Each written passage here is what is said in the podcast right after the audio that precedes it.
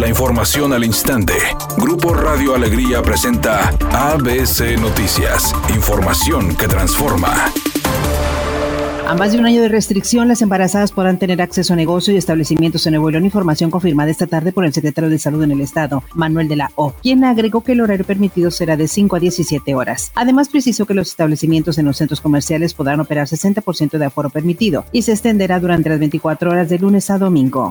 El candidato a diputado local por el Distrito 13 de la coalición Va Fuerte por Nuevo León, Héctor García, propuso la creación de un centro contra las adicciones donde se atiendan y orienten a pacientes y a sus familias, ya que Nuevo León no tiene la capacidad para apoyar a la gente con este problema de salud. Mencionó que las personas que padecen este problema y sus familiares le han manifestado que han recurrido a instituciones privadas, pero debido a su alto costo, se quedan sin la atención requerida.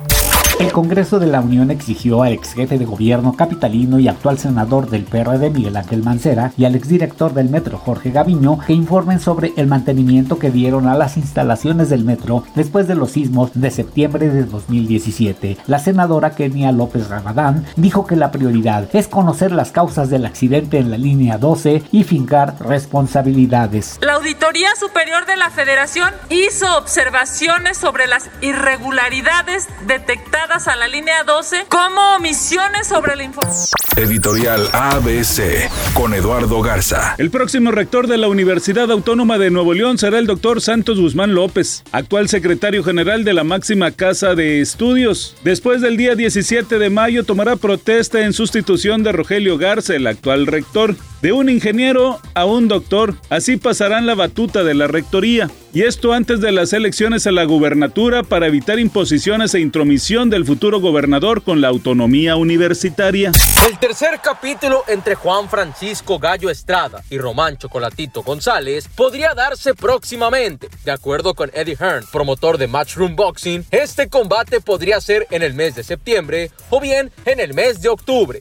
La cantante y actriz Lola Cortés dice que no le da pena decirle al mundo que anda en pecero luego del accidente que ocurrió en el metro de la Ciudad de México, pues dice que la línea 12 era justamente la que utilizaba para llegar a Televisa. Ahora ha descubierto nuevas rutas y se sube muy confiada de que no va a pasarle nada en los urbanos. En este momento se registra un accidente sobre la avenida Constitución a la altura del Parque Fundidora. Es en los carriles ordinarios.